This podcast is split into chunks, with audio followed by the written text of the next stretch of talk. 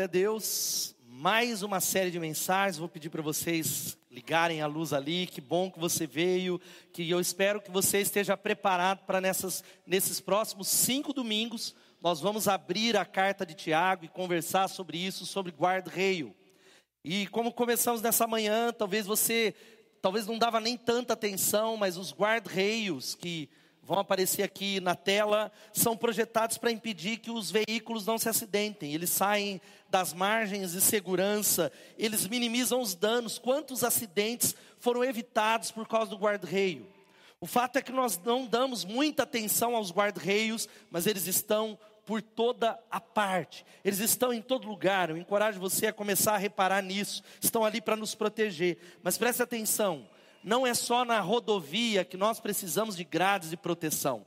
A nossa vida, os nossos relacionamentos, a maneira com que nós lidamos com o dinheiro, com o casamento, com Deus, nós precisamos de grades de proteção. A vida, nós precisamos de algo que nos proteja. E a carta de Tiago é como um grande guarda-reio para a vida. E nós iremos nos próximos domingos conversar sobre limites, fé e sabedoria para a vida nessa carta extraordinária que é a carta de Tiago. Eu já peço para você abrir aí a carta de Tiago, já ficar com ela aberto. E eu quero introduzir algo para você entender.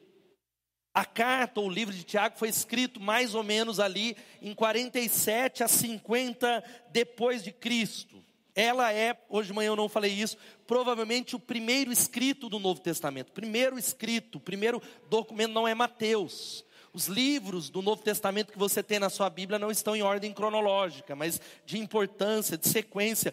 Provavelmente o primeiro texto da igreja foi Tiago, e Tiago, veja só, quem é o autor dessa carta? Os estudiosos, eles entendem que esse Tiago não é o Tiago, filho de Zebedeu, porque ele havia sido morto um pouco antes ali em Atos, é só você abrir em Atos capítulo 12, mas sim Tiago, irmão do Senhor. Tiago, irmão de Jesus, que não cria nele, mas tem um encontro com ele poderoso, que é narrado lá em 1 Coríntios capítulo 15. A vida dele muda de tal maneira que ele liderou o conselho de Jerusalém, lá em Atos capítulo 15, e ele passa a ser o grande líder da igreja em Jerusalém. Esse Tiago, irmão de Jesus, preste atenção, ele escreve uma carta, olha só o que diz o texto, eu quero que você leia comigo, vamos ler todos juntos? Eu, Tiago, escravo de Deus e do Senhor Jesus Cristo, envio esta carta às doze tribos espalhadas pelo mundo. Ele escreve para os judeus que foram dispersos. Judeus que provavelmente na perseguição, quando Estevão é morto, eles vão embora, eles estão dispersos, e alguns gentios, é para estes. Essa carta é chamada epístola ou carta geral. Para você entender, existe a carta aos Gálatas, que foi endereçada para uma igreja, numa localidade, um nome. Essa carta não, ela era para as igrejas, para todas as igrejas daquela época, e existe algo muito interessante de que ele é considerado o livro de provérbios do Novo Testamento. Tiago é um livro tão prático, nós vamos ver durante todo esse mês, há pelo menos 54 mandamentos de Deus para nós. Tiago é uma carta de urgência. É como se ele pegasse você pelo colarinho, é como se ele me pegasse pelo colarinho e ele falasse: "Ei, preste atenção, pratique, faça, acerte a sua vida em nome de Jesus". E para quem que ele escreve? Para irmãos que estavam passando por profundas tribulações gente que estava sofrendo, pessoas que eram pobres, porque a maioria dos discípulos no império eram pessoas muito pobres, eram diaristas, eram pessoas que ainda, algumas muitas, escravizadas, oprimidas pelos seus patrões, processados pelos seus patrões, alguns eram doentes e havia, como eu falei, muita perseguição. E quem é? Esse Tiago, ele é alguém que escreve com alguns objetivos aqui.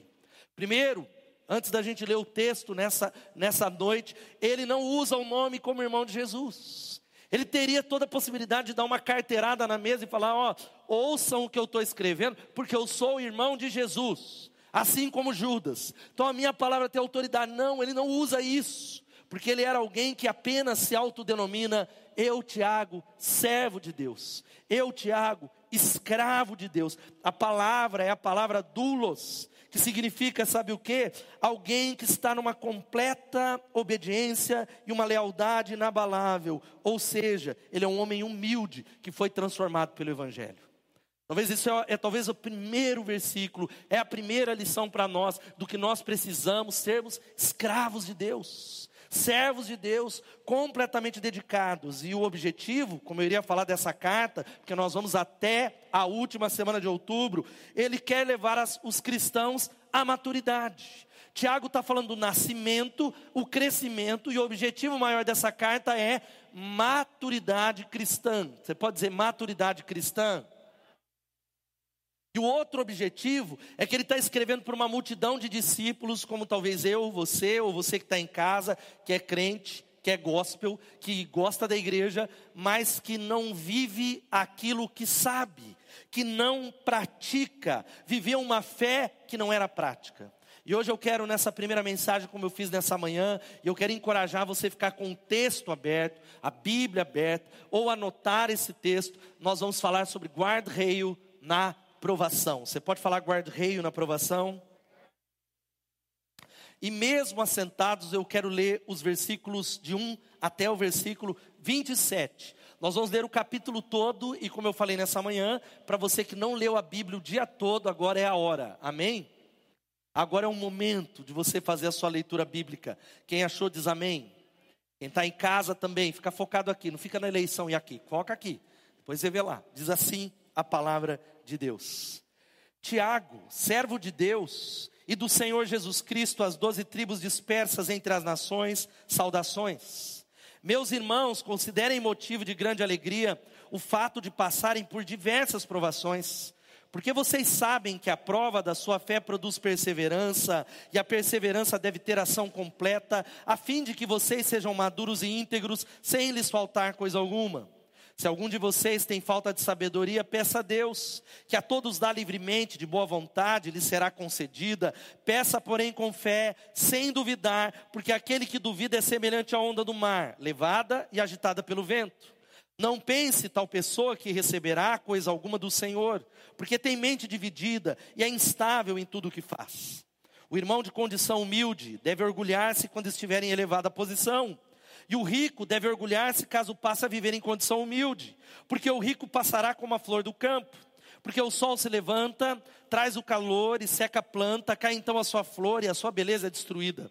Da mesma forma, o rico murchará em meio às suas realizações. Feliz é o homem que persevera na provação, porque depois de aprovado receberá a coroa da vida que Deus prometeu aos que o amam. Quando alguém for tentado, jamais deverá dizer: Eu estou sendo tentado por Deus, porque Deus não pode ser tentado pelo mal e a ninguém tenta. Cada um, porém, é tentado pelo próprio mau desejo, sendo por este arrastado e seduzido. Então, esse desejo, tendo concebido, dá à luz o pecado, e o pecado, após ter sido consumado, gera morte. Meus amados irmãos, não se deixem enganar toda boa dádiva e todo dom perfeito vem do alto, descendo do Pai das luzes, que não muda como sombras inconstantes. Por sua decisão, ele nos gerou pela palavra da verdade, a fim de sermos como que os primeiros frutos de tudo que ele criou. Meus amados irmãos, tenham isso em mente. Sejam todos prontos para ouvir, tardios para falar e tardios para irar-se porque a ira do homem não produz a justiça de Deus, portanto, livrem-se de toda impureza moral e da maldade que prevalece, e aceitem humildemente a palavra implantada em vocês, a qual é poderosa para salvá-los. Sejam praticantes da palavra e não apenas ouvintes, enganando-se a si mesmo. Aquele que ouve a palavra, mas não a põe em prática, é semelhante a um homem que olha a sua face no espelho e depois de olhar para si mesmo, sai e logo esquece a sua aparência.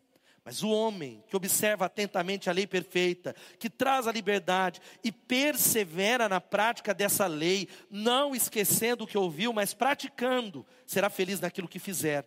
Se alguém se considera religioso, mas não refreia a sua língua, engana-se a si mesmo. Sua religião não tem valor algum. A religião para Deus, o nosso Pai, aceita como pura e imaculada é essa: cuidar dos órfãos, das viúvas em suas dificuldades e não se deixar corromper pelo mundo. Que Deus abençoe a sua palavra. Ora para que ele fale com você. Eu sei que tem pessoas sendo provadas, há pessoas passando por sofrimento, há pessoas passando por lutas na alma, lutas financeiras. E eu sei, como foi nessa manhã, que Deus ele vai falar com você. Começa a orar. Você que está em casa, pede a Deus para aquietar o teu coração. aquietar a sua alma de tudo que está acontecendo no país, pelo menos agora. Que você foque e diga, Deus, eu quero ouvir a palavra. A leitura só do texto é suficiente, Senhor Jesus. Obrigado pela palavra, obrigado pela carta tão poderosa de Tiago. Ó Deus, somente a leitura desse texto seria suficiente para nós, mas nós continuamos orando, fala conosco, continuamos clamando, Deus, fala, Deus move, Deus aumenta a nossa fé, Senhor nos leva à maturidade, Pai, que a palavra não caia numa terra morta, numa terra dura, mas que caia num coração que venha frutificar. É o que nós te pedimos, em nome de Jesus e para a glória de Jesus. Amém, amém e amém.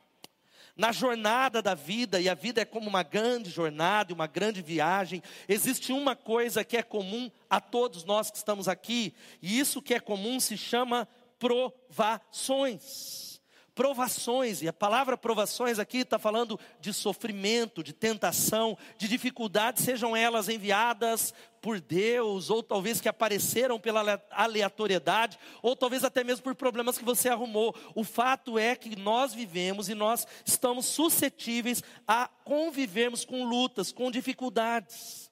E com dificuldades que muitas vezes são maiores do que nós. Com dificuldades que nós dizemos assim: estou sendo esmagado eu não consigo suportar. Quando esse sofrimento vai terminar? É o que eu tenho observado dentro da nossa comunidade. Pessoas que estão passando por luto, que perderam familiares, pessoas que estão lutando com uma doença que parece que demora a ir embora, que se prolonga durante muito tempo. E essa palavra ela é tão poderosa e tão interessante que Tiago escreve para o povo de Deus. Quantos aqui nessa noite são povo de Deus? Digam amém. Mas sabe o que é interessante? Veja só o que ele diz. Eu, Tiago, servo de Deus e do Senhor Jesus Cristo, as doze tribos dispersas entre as nações. Ao povo de Deus que está entre as nações. Sabe o que significa? É um povo especial, separado e abençoado. Você crê que você é assim? Não, glória a Deus. Mas, porém, é um povo que sofre é um povo que está sofrendo, é um povo que está sendo perseguido. São crentes, mas foram dispersos. São crentes, mas provavelmente perderam as suas casas. São crentes, mas foram expulsos. São crentes e são muito pobres. São crentes porque nós entendemos a Bíblia que a vida cristã ela não é uma redoma de vidro. A vida cristã não é uma colônia de férias. A vida cristã não é aquela mensagem que você ouve na televisão de que, ó, vem para Jesus que os seus problemas acabaram. Propaganda enganosa, fake news. Vem para Jesus que ó, não haverá problemas. Não, não, não, não. Ele está dizendo algo que é o contrário. A vida cristã é um campo de batalha.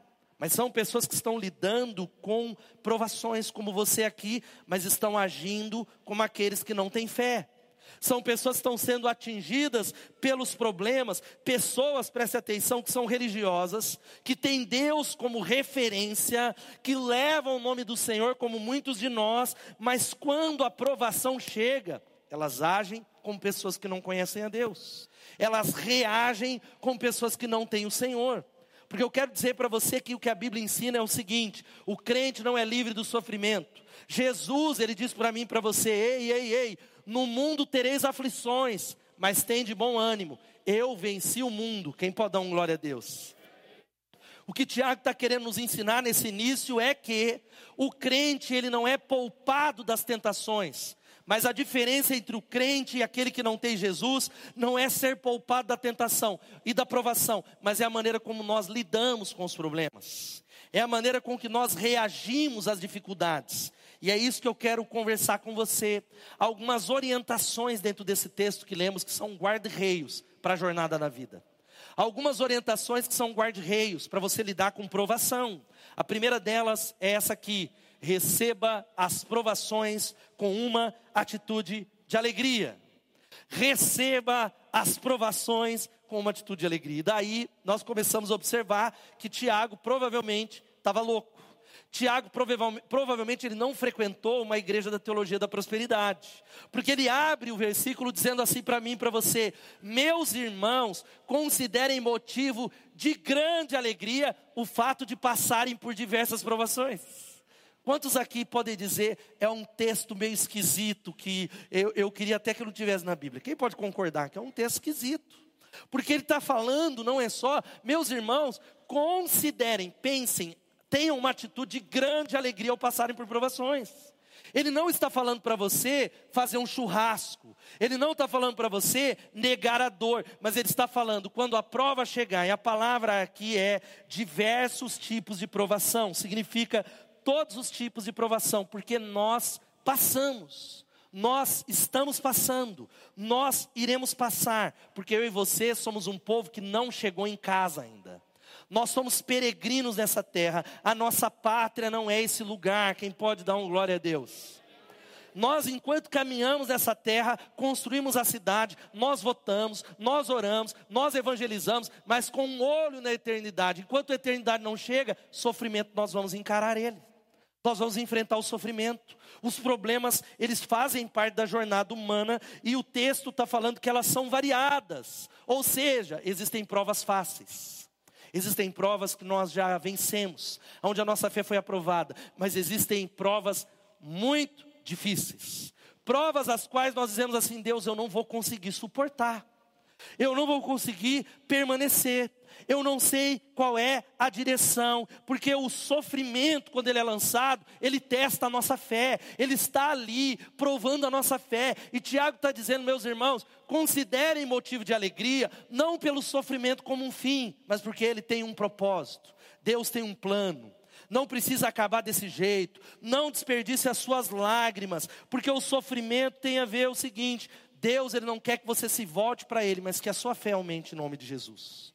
E talvez a maior pergunta para nós que estamos aqui e aqueles que sofrem, que estão passando por divórcio, por luta, é: por que Deus permite o sofrimento? Por que Deus não acaba com o sofrimento humano? Ou como disse uma criança, é, ele, é, ela disse: por que Deus não mata o diabo a pauladas e acaba com esse problema logo de uma vez? Talvez a gente fale, Deus, pega um pedaço de pau, mata o diabo e acabou. Mas o que diferencia o crente do não crente é uma palavra chamada atitude. Porque, meu irmão, na provação, você descobre quem você é. A provação, seu caráter é revelado, a sua fé é testado. O problema é que no meio da prova a gente quer um alívio imediato, mas Tiago está falando, meus irmãos, considerem motivo de grande alegria o passarem. Tiago, parece que ele não está é, entendendo muito bem, mas preste atenção até o quinto domingo, o que legitima a sua fé como verdadeira. O grande teste para saber se você é crente ou não, se a sua fé é real, é um só, é se você, a sua capacidade de suportar as provações a sua capacidade de continuar servindo a Deus no meio do sofrimento. E aí, como diz essa frase, o sofrimento ou nos torna, nos torna egoístas ou nos torna mais santos, dependerá inteiramente do nosso relacionamento com Deus. Eu tenho visto pessoas que passam pelos sofrimentos os mais variados. Alguns que eu diria eu não daria conta, estão mais perto de Deus. Homens e mulheres mais santos. E outros que passam por algumas provas e são reprovados e vão embora. E negam a Deus e abandonam. Agora ele está falando para ser alegre. Como e por que, que eu tenho que ser alegre? O versículo 3 diz: Porque vocês sabem que a prova da sua fé produz perseverança. Deus tem um propósito no sofrimento que é produzir perseverança. E perseverança é a capacidade de crer em Deus quando tudo dá errado. Porque crer em Deus quando tudo está legal, quando tudo está bom, quando o dinheiro está na conta, quando a minha vontade é feita, é fácil. Mas agora, quando tudo dá errado, quando tudo parece que não saiu no meu script, perseverança é essa capacidade, nós continuamos amando a Deus. Nós vemos, ó Deus, eu não entendo, ó Deus, eu choro, ó Deus, está doendo, mas eu creio no Senhor, o Senhor o deu, o Senhor tomou, bendito seja o nome do Senhor, amém? Porque é na provação que a minha fé é testada. A palavra aqui no original é docnos e adocnos. Docnos significa quando a sua fé é aprovada. E adóquino significa quando a sua fé é reprovada. Quando um teste chega para você e a sua fé sai maior. A ideia aqui é do ourives. Talvez você não, não entende um pouco. Quando o ouro ele é colocado naquela fornalha e a ideia de depurar o ouro. E é isso. A ideia é uma fornalha. A provação é uma fornalha que separa a fé impura da fé pura. a fé falsa, a fé fraca, a fé vacilante, da fé verdadeira. Crer e confiar em Deus por quem Ele é, quem pode dar um glória a Deus. Não pelas mãos, não pelas bênçãos do Senhor. E essa é a nossa alegria, porque é algo da parte de Deus sendo preparado para nós. A nossa maturidade. Agora, qual que é o meu problema? E o seu? A sociedade gasta bilhões na indústria do prazer. Nós fazemos parte de uma sociedade que somos imunes à dor. Pode ver. Antigamente o mertiolate, eu nem coloquei a foto, que é da época do mertiolate. Aí eu falava, jogava álcool. Minha mãe falava, vira aí, jogava. Hoje você coloca um negócio com saborzinho de limão, saborzinho a criança. Ah! Porque cada vez mais nós somos imunes à dor, porque nós somos uma sociedade do imediatismo. Nós temos muito conforto. E essa é a realidade, esse é o problema. Um livro extraordinário que eu indico para você, chamado Nação Dopamina aonde a doutora Ana Lembeck, ela fala sobre por que, que o excesso de prazer está nos deixando infelizes e o que podemos fazer para mudar. E ela chega à conclusão que Tiago chegou há muito tempo atrás, de que a vida feliz, a vida estável é um equilíbrio entre prazer e dor. Ter prazer, ser abençoado, mas lidar com as provações. Ele começa a dizer que a perseverança, quantos querem ser perseverantes aqui? Digam amém ele diz algo no versículo 4: e a perseverança deve ter ação completa, a fim de que vocês sejam o quê? Maduros e íntegros, sem faltar coisa alguma. Ou seja, Tiago está dizendo que o alvo da prova que você está passando não é que Deus te odeia, não. O alvo da prova é maturidade. Deus deseja levar você a um novo nível espiritual. É uma frase tão extraordinária que eu amo há tantos anos. O que chamamos de adversidade, Deus chama de oportunidade. O que chamamos de tribulação, Deus chama de crescimento. Agora você precisa ajustar. Por isso que o texto diz: meus irmãos, considerem, meus irmãos, olhem de uma maneira diferente, meus irmãos, coloquem o coração em Deus, porque qual foi a atitude de Cristo no sofrimento? Agora, qual é a minha e a sua? Raiva. A minha e a sua, sabe qual é? É ir embora. A minha e a sua, talvez os que não conhecem a Deus, é ir para o álcool, é ir para o sexo, é ir até mesmo para a religião, é ser workaholic, é fazer uma série de coisas. E nós temos essa capacidade, uma tendência de fugir das provações. A gente tem uma tendência de que começou a ficar difícil, vamos desistir. Uma geração que não completa nada. Por exemplo, quanto, pense em quantas vezes um relacionamento começa a ficar complicado e a gente se afasta. Fale para um namoro que nós terminamos, um casamento que as pessoas se divorciam, ou até mesmo um relacionamento na igreja ou em qualquer lugar. Sabe o que eu faço? Ao invés de encarar a tribulação, eu viro as costas e falo: ah, tudo bem, joia, eu não quero dor. Eu não quero a prova. Eu não quero que Deus me teste nessa área. Por exemplo, no emprego.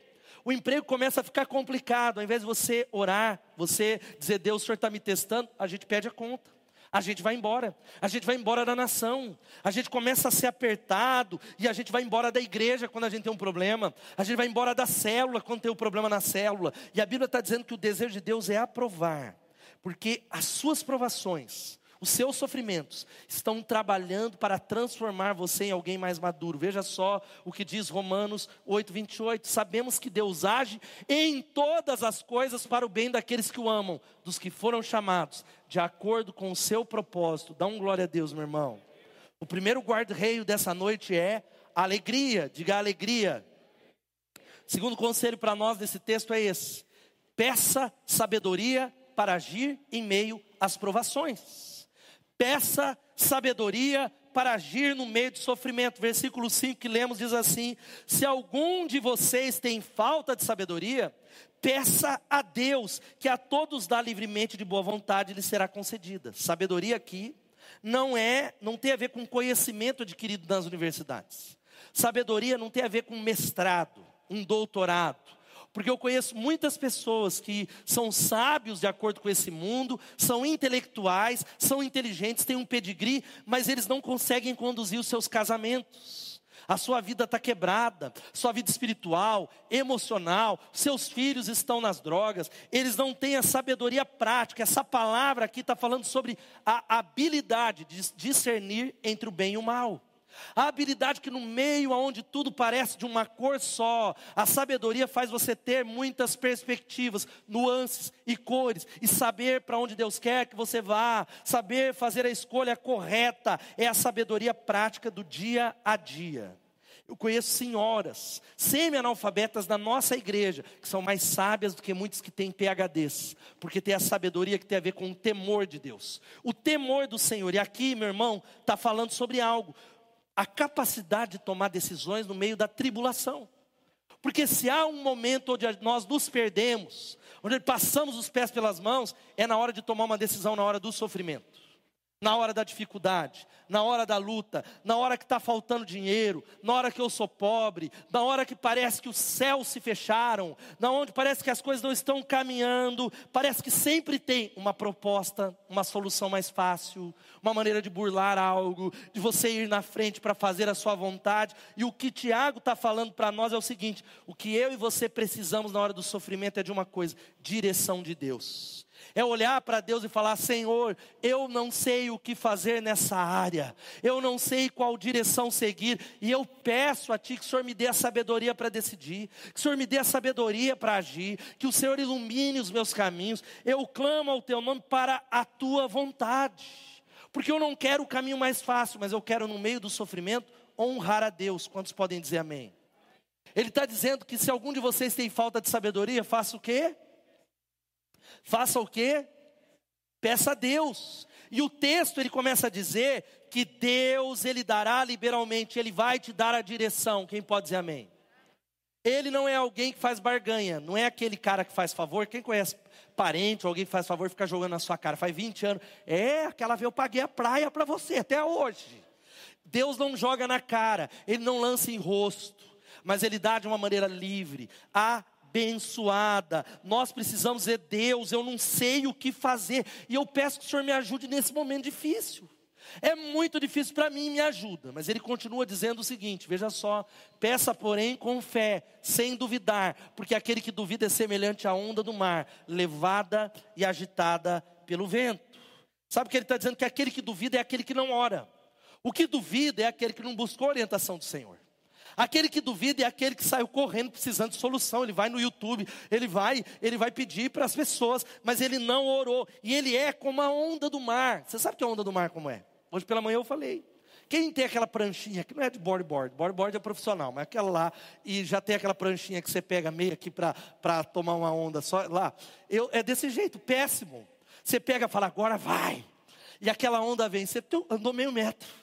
A onda do mar é assim. E existem crentes desse jeito, como a onda do mar levado pelo vento, são inconstantes. É gente que, quando ele passa pela luta, ele tá bem, antes da luta, ele está bem, ele é fiel, ele está na igreja, ele está no culto, ele não falta. Mas chegou o desânimo, chegou a luta, ele abandona, ele questiona Deus, ele não ora, ele sai da célula, ele se afasta. Mas sabe o que, que ele está dizendo? Ele está dizendo o seguinte: ele é inconstante. Não pense tal homem que receberá coisa alguma do Senhor. Não pense, porque a palavra significa o quê? Ele ensina que nós precisamos ser perseverantes, independente dos ventos.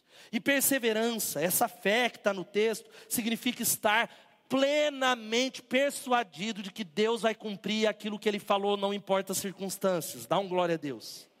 Estar plenamente convencido nisso em nome de Jesus, mesmo que tudo diga o contrário. E aí ele continua nesse texto que nós estamos lendo a Bíblia, nós estamos falando da palavra. Ele diz que é, leia junto comigo, é alguém que tem mente dividida e é instável em tudo que faz.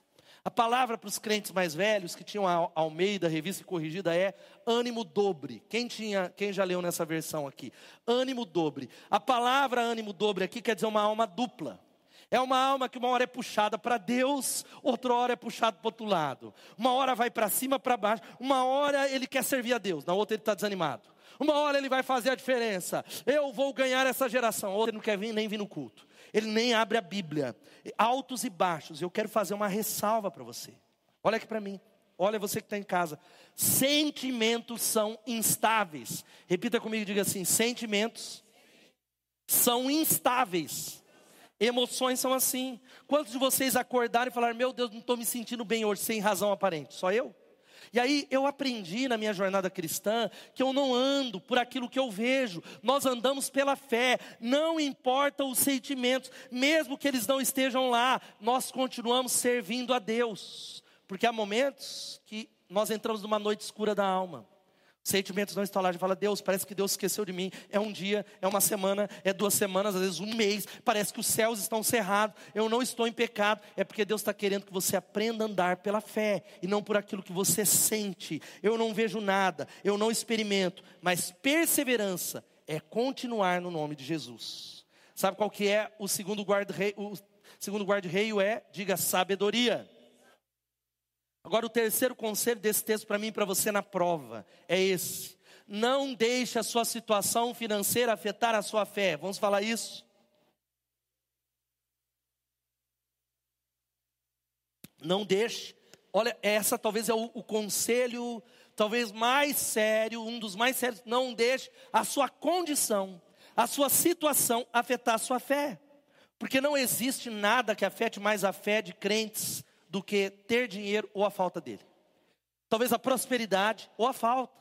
Está faltando, eu não tenho salário. E aí ele começa a abordar algo extraordinário. Ele diz o seguinte: o irmão que é pobre tem motivo para se orgulhar porque é digno de honra.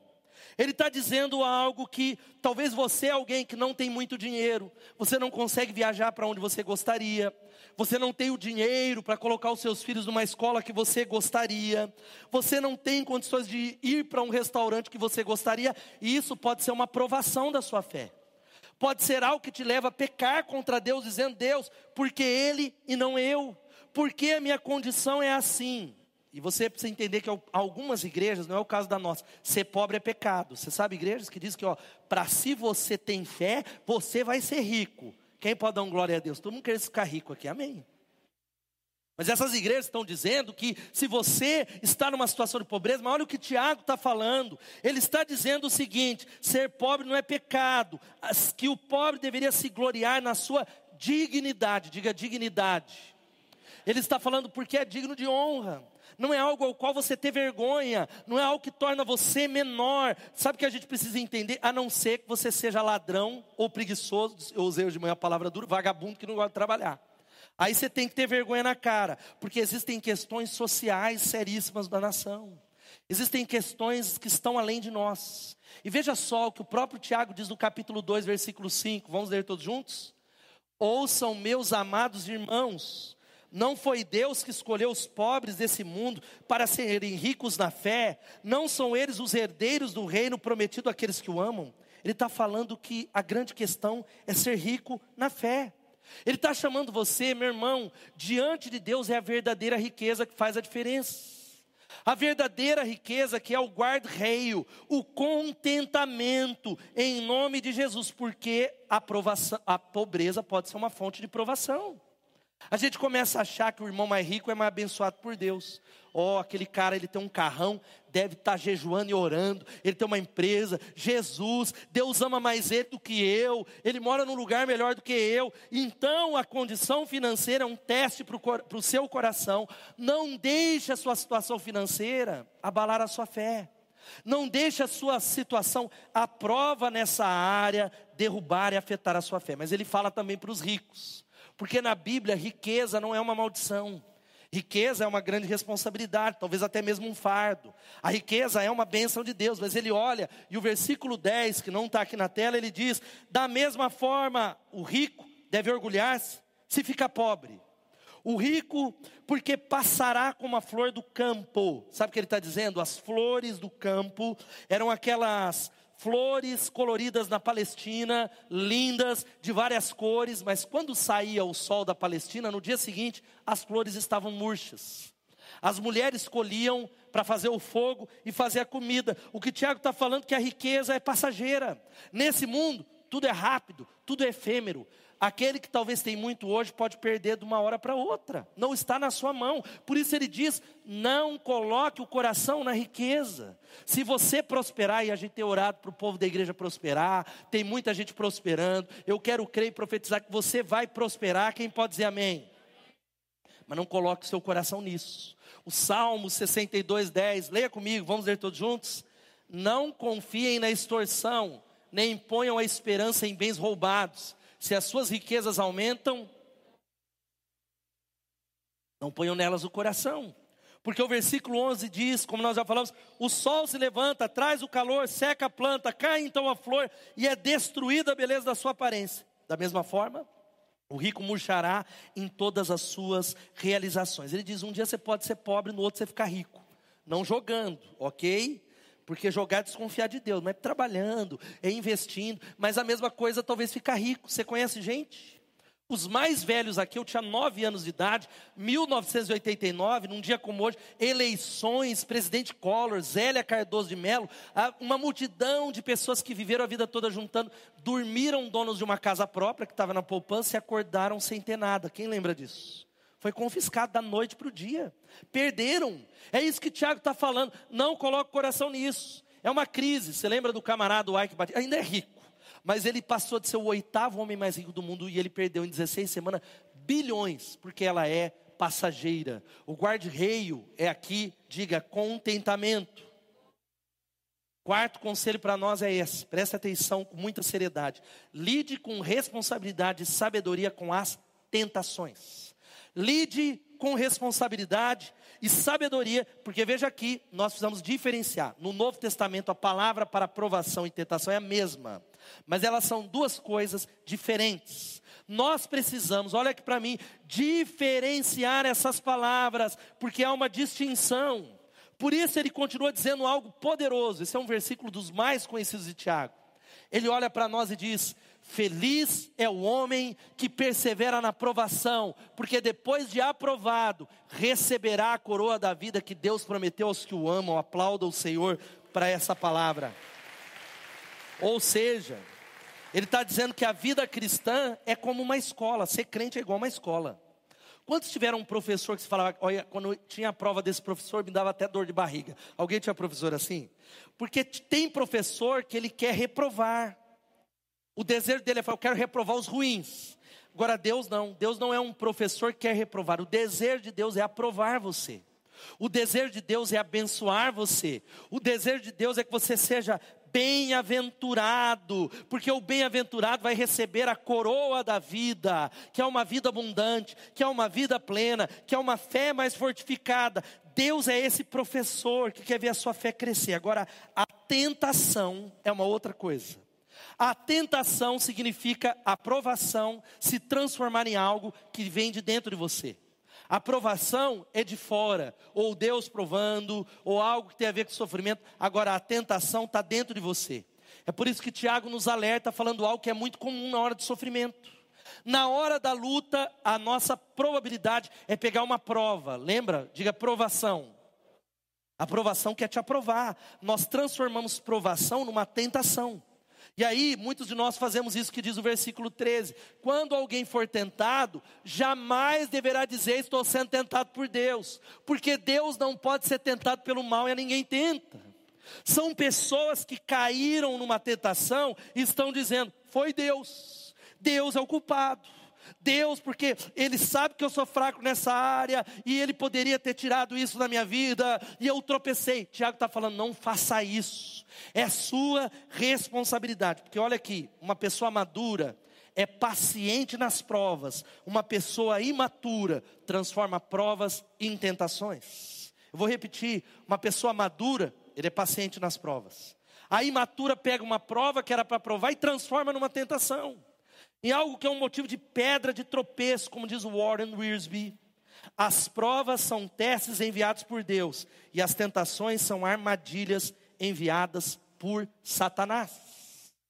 Ou seja, o mesmo evento pode se tornar uma tentação. Vou usar um exemplo que eu usei hoje de manhã. Você trabalha numa repartição pública no escritório e o seu João, que tem aí 75 anos, é o seu parceiro de trabalho, ele foi aposentado. Seu João foi trocado. E quem é que veio para o lugar de seu João? Uma estagiária de 25 anos, sensual, que te provoca, que fica cantando você. E ela fica, vamos, vamos comigo, vamos lá. Aí eu quero dizer, da parte de Deus é uma provação. Provação por quê? Uma provação para fortalecer o seu amor pela sua esposa. Deus não quer que você caia, mas Ele está testando os limites da sua fidelidade. Vamos, vamos admitir que é mais fácil ser fiel com o seu João do que com a estagiária. Quem concorda? Então Deus fala, eu quero testar. Sabe, sabe o que acontece? Mas aí, veja só, por causa do seu coração, a provação se torna uma tentação. E é o que diz os versículos 14 e 15. Leia comigo. Cada um, porém, é tentado pela própria cobiça, sendo por esta arrastado e seduzido. Então a cobiça, tendo engravidado, dá à luz o pecado, e o pecado, após ter se consumado, gera a morte. Sabe o que Tiago está querendo aqui? Evitar que você caia em pecado e culpe a Deus.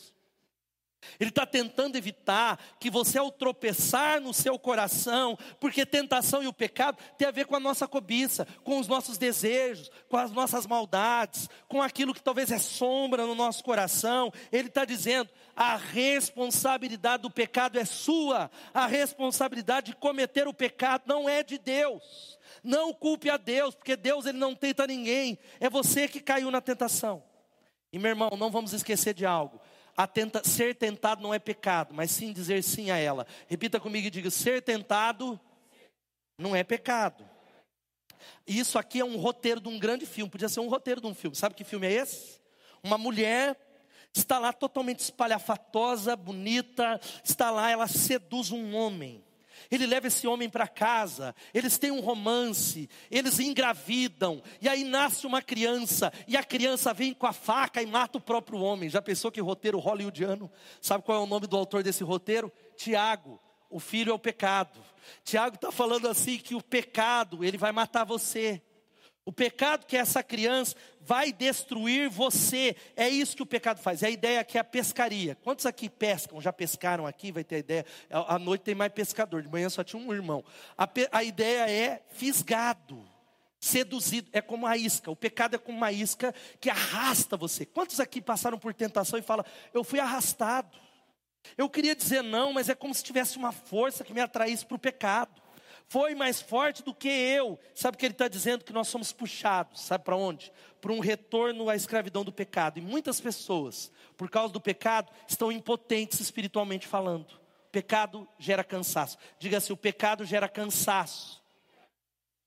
Eu vejo, vejo gente que chega aqui e não consegue adorar, ele não consegue sair do celular, porque ele está fraco espiritualmente, ele está assim por causa do pecado é alguém que retorna à escravidão, é alguém talvez que está ali, sabe o que? Cheio de vergonha, de enfermidade e outras consequências. Então não coloque a culpa em Deus. Mas ele fecha esse ponto poderosamente, não está na tela. Se você está com a Bíblia aberta, dizendo: Meus irmãos, não se enganem. Toda boa dádiva, todo dom perfeito vem do alto, descendo do Pai das luzes, que não muda como sombras inconstantes. Dá um glória a Deus por isso. Ou seja, de Deus só vem o bem, de Deus só vem as bênçãos, de Deus só vem as dádivas. Deus não manda o mal e o pecado, Ele não muda, porque Ele fez de você a obra da criação dele. Ele salvou você pela decisão dele, ele nos gerou pela palavra dele, ele transformou. Você é nova criatura. Você é uma primícia do reino de Deus ao qual ele ama. Quem pode dar um glória a Deus por isso? Amém? Ele não quer que você caia. Por isso o guarda-reio aqui se chama autorresponsabilidade. Diga autorresponsabilidade. Que só vem pelo poder do Espírito Santo. A quinta coisa, e o Evinho já vai subindo aqui, é isso. Controle a sua língua em meio aos seus sofrimentos. Vamos falar isso? É interessante que na hora da aprovação não é isso que acontece, a gente fala o que não devia a gente machuca o marido, a esposa, os filhos. A gente briga, a gente vai embora, a gente perde uma oportunidade, a gente sai da igreja. Porque no momento da tribulação é um momento que a gente fala sem pensar. E palavras são como penas jogadas ao vento, são como flechas, não retornam mais. E aí Tiago, ele olha para nós e diz assim: "Meus amados irmãos, tenham isso em mente. Sejam todos prontos para ouvir, tardios para e tardios para irar-se, porque a ira do homem não produz a justiça de Deus. Ele está dizendo para nós: não seja a sua primeira reação na, na prova a raiva, a raiva contra Deus. Não seja a primeira tentação a ira, a explosão, o falar demais. E como é que nós não operamos a justiça de Deus? Contaminando pessoas com a nossa aprovação reclamando, e a gente não faz muito isso. Colocamos a culpa, é Eva, no pastor, na igreja. Eu tenho visto esse filme, uma multidão, volta meu filho, amamos você, no pecado, comendo bolotas de porco, colocando o dedo no pastor e na igreja Bethesda. A igreja não ama. Ele não entendeu esse conselho de Tiago da autorresponsabilização. E ele não entendeu, ele se precipita. E sabe que nós precisamos, na hora da aprovação, fazer isso, ó. Sejam todos prontos para ouvir. Na hora do sofrimento, nós precisamos orar, ouvir nossos conselheiros, nossos mestres, ouvir a Deus, ouvir a palavra, ficar em silêncio, nos recolher, porque um homem irado não vai promover a justiça de Deus. Olha o que a Bíblia fala sobre a ira. Não permita que a ira domine depressa o seu espírito, porque a ira se aloja no íntimo dos tolos. Olha o que diz Provérbios 29, 22. O homem irado provoca o quê? Vai pedir perdão para sua família que você brigou por causa de política hoje? O homem irado provoca brigas. E o de gênio violento comece, comete muitos pecados. O cristão irado vai desonrar a Deus. Mas muitos de nós falamos o quê? Eu nasci assim. Sou Gabriel, já sei desse jeito, sou assim para sempre. Não, filho. Eu falei hoje pela manhã que um dos pecados que eu mais lutei na minha adolescência e juventude foi a ira. Sempre fui sério com Deus, sempre andei com Deus, mas a ira era o meu pecado capital. Dentro do campo de futebol, algo explosivo. E eu, só que nunca, Deus sabe, nunca eu falei, eu sou desse jeito mesmo, sou filho de carioca, carioca tem papas à língua, desce a lenha. Não, não, eu falava, Deus, me muda. Espírito Santo controla o meu temperamento, me transforma, é um processo que ele tem feito, porque o fruto do Espírito é domínio próprio. Agora é óbvio, Ricardo Capler está na cruz, tem que estar tá na cruz todo dia, assim é com você. O homem velho quer sair da cruz, ele precisa ser crucificado todo dia. O guarda-reio se chama nesse, nesse quinto ponto, autocontrole, diga autocontrole. E o último conselho, semana que vem nós vamos estender um pouco, falando um pouco mais, é esse.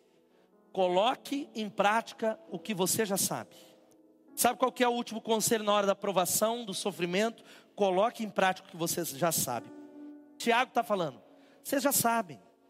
Meu irmão, você que está em casa, você já sabe o que tem que fazer. Tem um monte de coisa. O nosso problema não é curso novo no CTM, não. O nosso problema é praticar aquilo que a gente já sabe. Se nós colocássemos em prática aquilo que nós já sabemos, casamento seria outro, a igreja mudaria, cidade mudaria e a nação mudaria. Dá um glória a Deus por isso. Ele vai dizendo: o problema é esse, é um problema de prática. E aí ele vai lá, nós precisamos de mudanças. Ele vai para o versículo 21 falar uma coisa muito poderosa: portanto, livrem-se, joga fora impureza, maldade que prevalece e aceitem humildemente a palavra que é pregada. Sabe qual que é a ideia aqui? A ideia é agricultura. A ideia é a gente para plantar algo. Eu não sou muito bom, mas a Elo é melhor do que eu. Fez uns sabe qual é a ideia? É tirar o mato, você tira o lixo, você tira a pedra, você joga uma outra terra, você aduba a terra, planta a semente para ela germinar. Sabe o que, que ele está dizendo? Que assim é o meu e o seu coração. O nosso coração não recebe a palavra no culto. Você não cresce porque você recebe a palavra aqui. Quantos estão recebendo essa palavra? Digam amém. Mas é como essa terra cheia de impureza e cheia de maldade. E como nós não nos livramos da maldade, a gente é maldoso, julgando os outros, orgulhosos, cheios de impureza, desconectados do temor de Deus, críticos. Existe a diferença de, do senso crítico de pessoas. O criticismo é um demônio. Não o senso crítico. O senso crítico é uma benção. O criticismo, e quem é tomado pelo demônio do criticismo, ele, nem ele não consegue receber, porque o coração endureceu. A palavra não consegue ser implantada. E aí, sabe o que o Tiago está falando, meu filho? A religião não vai salvar você. Vir à igreja, dizer amém, ir para a célula, tocar no louvor, nem pregar no púlpito, porque tem muita gente que está aqui, mas a vida dele não muda. A vida dele não muda. E aí, ele usa a ideia do espelho. Ele vai dizendo, vamos ler todos juntos aqui. Não se limitem, porém, a ouvir a palavra, ponham-na em prática do contrário, só enganarão a si mesmos. Ele fala que quem pratica vai viver uma vida poderosa. Quantos querem uma vida poderosa? Digo amém. Quem pratica vai perseverar. E ele usa a ideia do espelho. Quem não pratica é semelhante a um homem que olha no espelho e ele vira as costas, ele não lembra do seu rosto. É mais ou menos você levantou de manhã para ir trabalhar, olhou no espelho, está todo descabelado, lambido de cachorro, com batom da esposa, sei lá, sujo, esqueceu e foi embora desse jeito para o trabalho, não mudou. Não adiantou olhar para o espelho, o espelho serve para você mudar, para olhar. Ele está dizendo algo e ele está falando que existe um teste. Ele fecha o texto dando um teste para o meu coração sobre a prática. Sabe que teste é? Se alguém, versículo 26, se considera religioso, mas não refreia a sua língua, engana-se a si mesmo. Sabe qual que é o teste? É o controle da língua.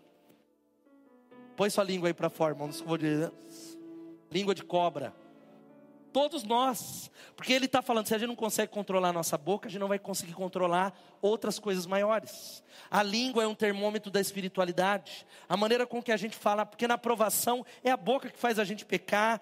Porque vocês já repararam que a língua é o único órgão que não é batizado?